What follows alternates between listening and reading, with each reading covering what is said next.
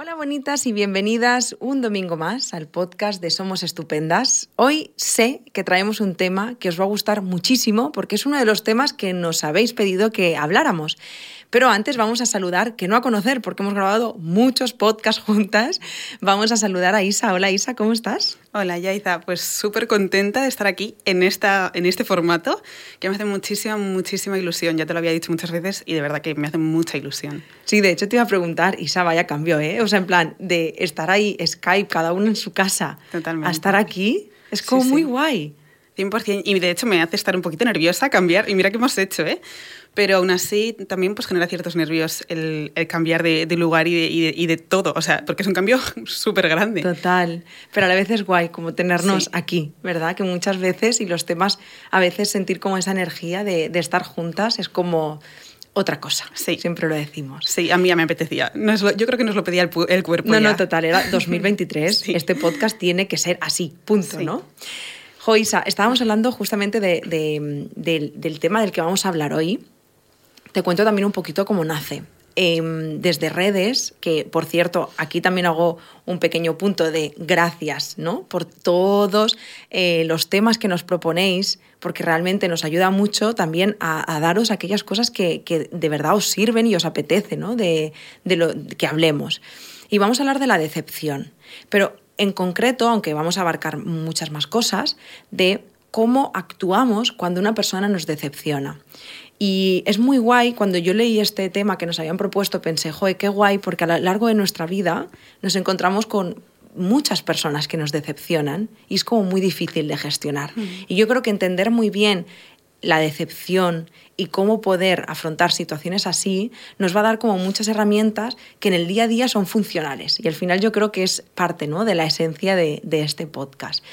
Pero antes, Isaac, yo creo que como siempre, ¿no? Al principio vamos a definir qué es la decepción, quizá para entenderla mucho más antes de meternos más en profundidad. Vale, genial. Em, bueno, la decepción eh, es algo que sentimos, ¿no? Entonces, en ese sentido, podemos definirla como una emoción em, que sentimos cuando nuestras expectativas eh, se quiebran de alguna manera, ¿no? Yo puedo tener unas expectativas, de hecho, siempre voy a tener unas, unas expectativas acerca de cómo la otra persona ha de eh, satisfacer mis necesidades o de cómo la otra persona va a actuar conmigo o de cómo se va a sentir conmigo y en la medida en la que esas expectativas que yo tengo sobre la otra persona no sean de acuerdo a, lo que yo he pensado, eh, ahí puedo sentir una decepción que va a ser o más o menos pequeña o importante para mí, ya más allá de hablar de grande o pequeña, más o menos importante para mí en función de quién sea esa persona, en función de cómo hayan sido esas expectativas, del tema del que se esté hablando. Entonces, bueno, ahora entraremos en ello, pero en general podemos definirlo como, como esa emoción que, que viene a vernos cuando, cuando no se han cumplido nuestras expectativas de cara a otra persona o a otras. Justo eh, una de las preguntas que te iba a hacer ¿no? es si realmente la decepción es una emoción, pero ahora que ya sabemos que sí es una emoción, yo he aprendido, gracias a vosotras, especialmente a ti, con ese maravilloso curso de inteligencia emocional, que las emociones tienen un para qué, una función. ¿Cuál es la función de la decepción? Vale. Em, yo creo que para responder a esto podemos desglosar la, la emoción de decepción en varias emociones, porque no es una emoción básica, ¿no? Como también hemos aprendido mucho a lo largo de ese curso o en otros podcasts. No es una emoción básica, pero sí que está compuesta de muchas emociones básicas, ¿no? Podemos hablar de, por ejemplo, de tristeza, podemos hablar de miedo a que me vuelvan a decepcionar, por ejemplo, podemos hablar de enfado a por qué esta persona me ha hecho esto cuando yo no esperaba esto de ella, o esa tristeza que tiene que ver con, con la pérdida de las expectativas que yo tenía sobre ella, ¿no? Entonces, estas tres emociones o cualquier otra, pero en general estas tres van a estar súper presentes cuando lo que experimentamos sea eh, decepción.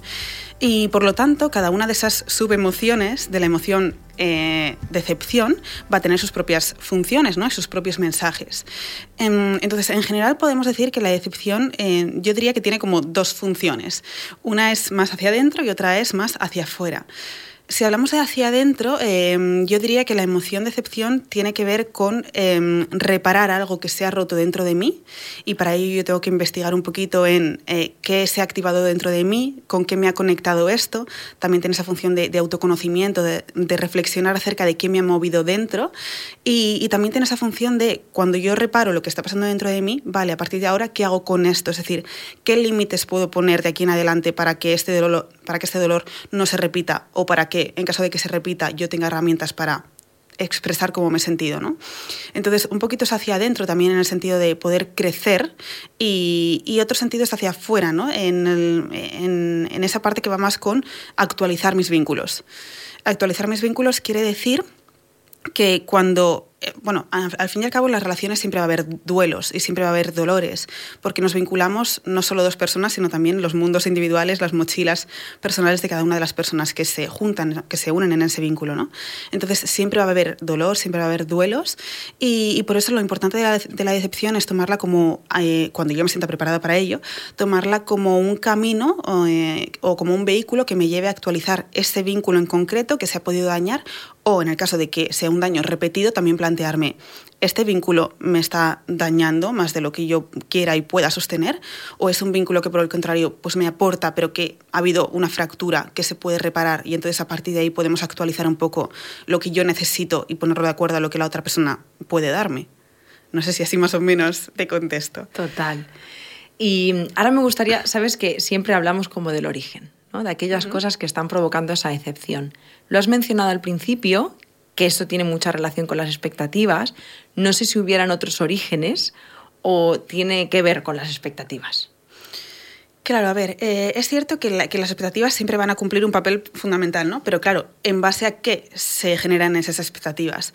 Esas expectativas yo las genero en base a eh, mi mundo de significados. Y mi mundo de significados depende mucho de mi historia personal, de mi historia individual desde que eh, yo soy pequeña, ¿no? Yo desde que soy pequeña, desde que voy desarrollándome, voy aprendiendo en mis relaciones acerca de, cómo éstas tienen que ser, por ejemplo, ¿no?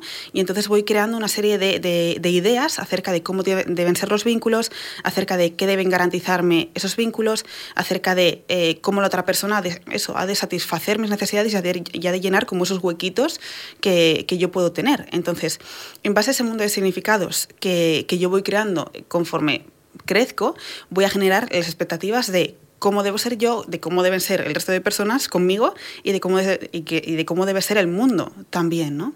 Entonces, esas expectativas que yo ahora tengo no se han generado de pronto de la nada, sino que dependen también de una historia personal y ya no solo de una historia personal, sino de también toda una serie de necesidades sociales que, que ya como, con la naturaleza que tenemos de seres sociales tienen que garantizarse. Entonces también va a haber una parte también biológica de mm, que a nivel relacional yo necesito sentirme segura. Y, eso también pues, se va a ver truncado cuando hay una decepción y esa base segura se tambalea, ya no solo en mi infancia, sino también pues, como adultas que podemos ser y podemos encontrar esa desestabilidad. Jo, pero también es verdad, Isa, que yo desde aquí pienso, entonces, quiere decir, eh, a ver cómo lo explico, digo, quiere decir que todas las eh, veces que nos decepcionan tienen más que ver con nosotras que con la otra persona.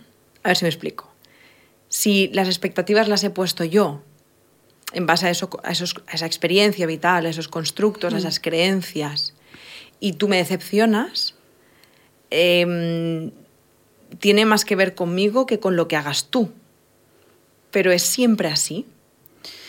Em, bueno, lo, que, lo primero que quiero decir, porque creo que esto es una pregunta súper interesante, ¿no? Porque, claro, una cosa es responsabilizarme de una parte del vínculo y otra cosa es culparme eh, de lo que ha pasado.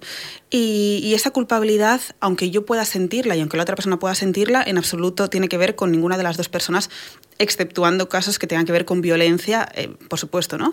Em, entonces, yo nunca voy a ser culpable de que me hayan decepcionado, aunque lo vaya a sentir así, porque claro, muchas veces cuando, yo, cuando eh, a mí me han decepcionado y si esta decepción es algo que se ha repetido mm, de forma constante en mi vida, el significado que para mí va a tener es otra vez me han decepcionado y otra vez vuelvo a ser una persona que merece ser decepcionada o que no es pues, lo suficientemente merecedora de, recibir e-, ese apoyo que quiero tener. ¿no? Entonces, puedo darle significado, pero también es importante que tengamos en cuenta que eh, no hay nada malo en nosotras eh, por el que, que, haya hecho que nos hayan decepcionado. ¿no? Em, pero sí que va a haber una parte de yo creo que de hecho, cuando hablemos de, gestión de, decepción, hablaremos de esto, ¿no? Pero yo creo que va a haber una parte de, eh, por un lado, mm, investigar qué hay dentro, ¿no? Como decíamos antes, qué está señalando esta situación dentro de mí, con qué me conecta, con qué heridas me puede estar conectando eh, esta situación, eh, qué se ha roto a nivel relacional y también qué se ha podido romper dentro de mí. Y hay una parte que va a tener con todo esto, ¿no? Con qué expectativas estoy poniendo yo sobre la otra persona, porque quizá la otra persona no tiene la responsabilidad de saber qué espero de ella, mucho menos si no se lo he comunicado antes, y, la otra persona tampoco va a ser responsable de satisfacer todo lo que yo quiera y necesite, porque al final es una persona que también tiene derecho a construir su propio mundo y muchas veces eso va a colisionar con mis propias necesidades. Entonces va a haber una parte que tiene que ver con esto, ¿no? con, con responsabilizarme de esa parte, con eh, dar sentido a lo que yo estoy sintiendo para poder entenderlo y acompañarme desde ahí, pero también va a haber otra, otra parte en la que evidentemente eh, la otra persona me ha hecho daño y es un dolor que más allá de que sea uno reconocido por la otra persona, porque no siempre va a ser reconocido y eso va a ser un daño doble, em, más allá de que sea uno reconocido, va a estar. Y es un dolor que, eh, que es importante que podamos mm, ya no solo sostener, porque quizá yo no estoy preparada para sostener, pero al menos sí aceptar y sí validar. Entonces creo que es importante ambas cosas, ¿no? Tanto la, la parte de responsabilizarme pero que esa parte de responsabilizarme y de investigar un poquito de mí y de revisar qué está despertando en mí, que yo también pueda sostener, validar y entender que me ha dolido y que, y que el hecho de que la otra persona y, que el hecho de que entender que la otra persona sea diferente a mí eh, no quite para que yo para que mi sentir no sea válido y que no sea una verdad absoluta porque eso que estoy sintiendo es verdad. Total. Vale vamos como al tema del podcast. Situación una persona te ha decepcionado. ¿Qué podemos hacer? O sea, ¿cómo actuamos cuando una persona nos decepciona? Vale. Em, hay, de nuevo, como decíamos, una parte hacia adentro ¿no? y otra parte hacia afuera. Em, sería ideal, eh, pero muchas veces no va a ser posible, revisar o haber revisado qué son estas cosas ¿no? que a nivel de historia personal pueden actuar como una herida que también conecta con la decepción y entonces me hace sentir mm, esto como algo que es especialmente doloroso, aunque siempre lo vaya a ser, ¿no? Entonces, revisar todo, todo nuestro mundo de significados, revisar también las expectativas que estoy poniendo sobre, la otra persona va a ser súper importante, ¿no? Pero bueno, eso vamos a aparcarlo, vamos a dejarlo en un paréntesis, porque claro, yo cuando, a mí cuando me han decepcionado lo que pienso no es, ah, vale, pues voy a revisar esto que me ha pasado, voy a revisar mi pasado. No, lo que quiero es eh, llorar, lo que quiero es eh, pegar a la otra persona y lo, que quiero es em, que la otra persona se encargue de decirme perdón. Eso es lo que quiero a corto plazo. Em, entonces, también hay una parte de, pensar, la otra persona sabe que te ha decepcionado, porque es muy importante, por ejemplo, que esas emociones que estamos sintiendo puedan ser expresadas. Si podemos expresarlas de cara a la otra persona porque sentimos que ese vínculo es lo suficientemente seguro como para que mis emociones vayan a ser recogidas desde un mínimo cuidado, entonces está perfecto que yo pueda expresarlas, siempre y cuando a mí me apetezca y siempre y cuando eso, vaya a sentir como una mínima seguridad de que vayan a ser recogidas como necesito. ¿no? Em, entonces, si puedo expresar eso, será fenomenal, porque en la medida en la que pueda expresarlo, también va a abrirse la posibilidad de que la otra persona pueda repararlo. Y es de esa forma, ¿no? desde la reparación, desde que el vínculo puede salir adelante. Pero yo necesito esa reparación también para poder integrar el duelo de las, de las expectativas que se han perdido ¿no? o de la fractura a nivel relacional que, que hemos sentido. También, eh, antes de esto, podemos pensar en, vale, estos límites ya estaban construidos antes de que me haya decepcionado la otra persona, porque quizá no, quizá no se sabía, ¿no? Y yo es algo que me encuentro en la comunicación con esa persona, de, ah, es que no sabía que esto era importante para ti. No pasa nada, ¿no? Me lo apunto para la próxima vez poder hablar de ello. O sea, la comunicación siempre va a ser súper importante en el pre, en el durante y en el post decepción. Em, pero claro, a nivel individual también es un dolor eh, muy importante que, que, creo que no solo puede depender de la otra persona, de que la otra persona repare. Porque aunque sería lo ideal, como, como te decía, eh, no siempre va a estar. Y eso va a suponer pues, ese daño doble de me han hecho daño y encima no me lo están reconociendo, y encima la otra persona no me está entendiendo, y encima no están reparando esta herida. Entonces ahí también eh, eh, está como esa responsabilidad como adultas de poder acompañarnos en ese dolor y de pensar, vale, ¿cómo puedo integrar todo esto sin tener a la otra persona? ¿Puedo quizá hablarlo con otras personas? ¿Puedo encontrar una reparación que provenga de otra figura segura que yo pueda tener y que dé sentido, que me ayude a integrar, que me ayude a hablar de lo que ha pasado. Y también cómo puedo cuidarme yo a mí misma en esta situación, teniendo en cuenta lo duro que está siendo para mí. Y ahí podríamos hablar infinitamente de, autocuidado, de autocompasión, de cuidarme en un momento en el que yo no, estoy bien y en el que tengo una herida. Entonces ahí hay un trabajo también em, a nivel individual, individual, que no quiere decir solitario, eh, importante. Em, yo me he apuntado aquí una pregunta que me parece muy importante que la podamos hablar porque pienso, esto que has dicho es magnífico. Bueno, siempre decimos, claro, en la teoría es muy fácil, sabemos, sabemos que en la práctica no lo es tanto, pero también entiendo que, ah, no lo sé, ¿eh? pero los vínculos también son importantes, quiero decir. Y si esa persona que te... O sea, no, entiendo que no es lo mismo que te decepcione tu amiga a que te decepcione tu madre, por ejemplo. O sea, ¿qué pasa si es mamá quien me está decepcionando?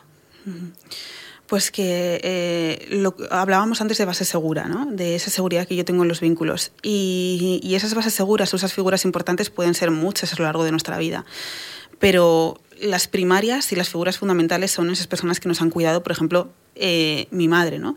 Entonces, cuando mi madre me decepciona, independientemente de en qué momento sea, aunque sí que es cierto que va a ser, mm, o sea, va a ser un daño quizá mayor cuando soy pequeña porque no tengo las herramientas como para tirar de otras personas o para cuidarme a mí, pero cuando mi, mi, mi madre o cualquier otra persona de figura de apego primaria me decepciona, esa base de seguridad que yo, eh, a través de la que yo me muevo por el mundo, se va a quebrar. Entonces, de pronto, ya no solo es que haya una fractura a nivel relacional, como puede ser en una amistad, sino que haya una fractura en mi mundo de significados, en mi sentido del yo, en mi seguridad. Es como si a una casa le quitas los pilares. Es como si esta persona que se supone que está aquí cuidándome, que se supone que tiene que, eh, que tiene que protegerme, es la persona que me está haciendo daño y que me está decepcionando, entonces, ¿qué me queda? Entonces, a partir de aquí, ¿en quién confío? Es que ni siquiera voy a confiar en mí, porque no me voy a ver como una persona, eso, merecedora de, de, recibir como ese trato que, que, necesito en ese momento. Entonces esto va a ser pues muy complicado y una herida mm, que va a tardar en, en, cicatrizar también. Wow. Y además que eh, algo me dice que es como súper recurrente, ¿no? Em, hablemos del perdón, Isa. Hay siempre, porque eh, además es un término que en psicología se habla mucho, que hemos hablado varias veces en, en podcast, en el blog, y que si te mueves en redes sociales, pues siempre ves contenidos de hay que perdonar, hay que perdonar, hay que perdonar. ¿Hay que perdonar una decepción? Sí o sí. No, sí o sí, no. Em, el perdón es una herramienta eh, estupenda para poder hacer ese ejercicio de integrar eh, eso que nos ha roto, ¿no? Y de integrarlo como parte de nuestra historia y como una cicatriz que permanecerá en nuestra piel, porque es algo como que no se va a borrar, pero quizá no en forma de herida, ¿no? Cuando está tan abierta que, que, que, todo me duele, ¿no? En ese sentido. Entonces, perdonar es una herramienta maravillosa que, me sirve para ir atravesando eh, ese duelo y llegar como a esa etapa en la que, vale, esto ha pasado, pero em, ya he reparado un poco esa herida a nivel relacional, ¿no? Porque quizá lo he podido expresar, porque la otra persona eh, quizás se ha sentido reconocida y, se ha reparado, ¿no? Al final la reparación tiene que ver con ese perdón. Entonces, en la medida en la que yo obtenga ese perdón por parte de la otra persona, voy a encontrar esa reparación que necesitaba para que mi vínculo pueda crecer o al menos para que mi herida eh, vaya cicatrizando pero eh, no siempre tengo por qué perdonar, no estoy en absoluto obligada a ello y de hecho está bien no perdonar. Lo importante del perdón es que se pueda hacer desde una emoción genuina que se sienta o desde un deseo genuino o desde una necesidad genuina que yo sienta, ¿no? De, vale, realmente siento que necesito perdonar, siento que me nace hacerlo y entonces a partir de ahí, vale, ¿cómo lo hago? Porque también puedo tener la idea y la necesidad y, querer hacerlo, pero no siempre puedo tener las herramientas para hacerlo, ¿no? Igual ahí, pues, también está bien pedir ayuda en ese proceso. Pero está perfecto no perdonar y, es que no somos seres de luz, somos seres dañados, somos seres heridos y, está bien que no perdone cosas, especialmente cuando han tenido que ver con violencia, cuando han sido algo especialmente difícil para mí o más, más allá, como decíamos al principio, de intensificar o de graduar el daño, en la medida en la que a mí eh, no me nazca perdonar, está bien y no voy a dejar de ser una mejor persona por eso y no va a decir nada malo de mí el hecho de que yo no esté perdonando. Qué guay esto último, eh, Isa, porque y además estoy segura de que te lo encuentras en terapia. Mm. O sea, como que a veces sientes que si no perdonas eres un ser de mierda, ¿sabes? En plan, es que no soy capaz de perdonar esto. Oye, pues pues no pasa nada, porque no puedas o no quieras, decidas, ¿no? No perdonar. Exacto. Qué guay. Porque mm. yo sí que siento ¿eh? que hay como un pequeño auge ahí del perdón que parece, pues eso, que hay que perdonar, sí o sí. Y bueno. Claro. Es que además también pienso, eh, eh, antes cuando hablábamos de que hay una parte de, sí, entender a la otra persona porque la otra persona es un ser diferente a mí y entonces, por tanto, quizá actúa de una forma en la que mm, que no cuadra con lo que yo espero de ella, pero en el perdón muchas veces nos quedamos como solo en esa parte, pero recordemos que hemos dicho, vale, que esto no signifique que yo no pueda entender y ver mi dolor. Entonces, si perdono, que sea desde ambos lugares, porque no solo puedo quedarme solo, no solo puedo quedarme con, con, con la parte de entender, sino también con, vale, y si yo estoy perdonando solo por lo que ha hecho, qué está pasando con este dolor que yo tengo. Mm. También merece ser atendido y ser visto y, eso, creo que hay otras vías también para reparar esa herida que no tengan que ver con el perdón. Pues mira, justo, Isa, hablemos de esto. ¿Con qué herramientas contamos? Cuando una persona te ha decepcionado y entiendo lo doloroso que debe ser y, y sumando también cómo se ha dado esa decepción y cuán de altas eran esas expectativas. Porque entiendo que el tortazo, si yo tenía expectativas en 10, el tortazo es mucho más grande que si igual se lo tenían dos, ¿no? Entonces, ¿qué, podemos hacer para manejarnos mejor dentro de, esta decepción y del malestar que nos genera? Vale. Em, bueno, además de, lo que hemos dicho, ¿no? de, poder cuidarnos en esta situación, de, de, ver si hay posibilidad para comunicar esto que a mí me ha pasado o esto que yo estoy sintiendo, em, creo que es em, importante que aceptemos cómo nos estamos sintiendo y, también, ya no solo en ese momento ¿no? que lo podamos aceptar, sino que entendamos que esto es algo que nos va a acompañar en las vinculaciones posteriores. Y puede ser que la forma en la que yo, después de una decepción, me relacione con otras personas sea a través de la protección, de la desconfianza, de la sospecha, del miedo, como decíamos antes, a que esto vuelva a repetirse. Y, ese trabajo de poder entender bien qué es lo que me está pasando, eh, de dar sentido a esto que me está pasando, ¿no? como esas herramientas de las que hablábamos, eh, tiene sentido para que yo lo sucesivo mm, tenga un chubasquero puesto un tiempo, pero no un tiempo constante. Porque es cierto que es eso, ¿no? Que al final cuando me decepcionan yo tengo miedo a que me vuelvan a decepcionar y voy a ir con ese chubasquero por si acaso constantemente puesto para que no se repita ese dolor, ¿no? Desde la protección. Entonces, está bien que durante un tiempo nos protejamos desde ahí, pero que también nos podamos preguntar después de esa decepción cómo me estoy yo relacionando con, con, las con otras personas, ¿no? Me estoy vinculando también desde esa sospecha, desde esta desconfianza y ahí que eso nos sirva para, ah, vale, que igual tiene que ver con estas veces en las que, o, con esta vez que me decepcionaron. Entonces, mm. ¿cómo puedo hacer para vincularme de forma segura en, en, las, en las relaciones siguientes? ¿Cómo puedo hacer para que estos límites que han sido transgredidos no vuelvan a serlo? Mm, y esa parte que hemos dicho, ¿no? La otra persona sabe que te ha decepcionado, la otra persona sabía lo que estaba pasando, sabía que era un límite dentro de la relación. Entonces creo que tiene que ver con mucha comunicación. Mucha comunicación no solo con ese vínculo, sino con los vínculos posteriores. Total. Y de hecho, gracias por mencionar también esta parte, porque muchas veces esas experiencias pasadas justo nos hacen como relacionarnos desde ahí. ¿no? Como cuando te mira, justamente hablando de decepción, digo, como cuando te, son, hay una infidelidad, que también hay parte de esa decepción, y de pronto ya te vinculas como en ese estado de alerta. Y, siento que desde ahí tampoco le estás dando el permiso a la otra persona a que, a que se abra ¿no? a, la experiencia, porque tú estás ahí como, ¡Oh! no, es que me vas a fallar. ¿no? Y moverte desde ahí por la vida, ya no solo por lo em, dañino que puede ser para la otra persona, sino para ti misma, ¿no? Que injusto perderte todo lo que mereces porque te hayan hecho, hayas tenido una experiencia así de mala, ¿no? En algún momento. Claro. Sí, que es normal, ¿no? Pero bueno, es eso, que, que, la medida en la que podamos entender, eh, quizá yo me pueda acompañar y decir, vale, bueno, en este momento necesito protegerme desde aquí, pero es esto también lo que quiero en el futuro con mis relaciones. Y eso, yo creo que hablando de herramientas, además de la comunicación, el autocuidado en este momento y el pedir ayuda, porque es lo que decía antes, ¿no? Que podemos gestionar a nivel individual lo que nos está pasando cuando no cuento con, la, con el apoyo, con el entendimiento con el entendimiento de la persona que me ha decepcionado, pero esto no quita para que yo no pueda pedir ayuda. Y si quizá esa reparación no la encuentro en esa persona eh, que me ha herido, quizá puedo encontrarla en otros vínculos que yo sí que tenga, eh, a nivel familiar, a nivel social, eh, a nivel de la mm, psicóloga que me acompaña en este momento, puedo encontrar vínculos que, que me ayuden a dar sentido a eso. Entonces, buscar apoyo, eh, pedir ayuda, poder mm, leer mucho acerca de, mm, o sea, leer ya no solo a nivel de lectura de libro, ¿no? sino leerme a mí, a qué me está pasando, a cómo me estoy sintiendo, permitirme sentir todo lo que sienta, eh, ya sea rencor, ya sea odio, eh, ya sean todas esas, emociones que se supone que son negativas, porque las relacionamos con ser mala persona. No, eres una, persona, eres sintiente, que tiene derecho a sentir odio, que tiene derecho a sentir rencor. Entonces, también como herramientas, validar a nivel emocional todo aquello que estés sintiendo, porque todo eso que sientas no dice nada malo tampoco acerca de ti. Otra cosa ya es lo que luego hagamos con eso, ¿no? Pero tienes derecho a sentirte como te sientas. Y también eh, autocuidado eh, y autocompasión y acompañarme y qué siento que necesito en este momento, cómo puedo acompañarme mientras me estoy sintiendo así.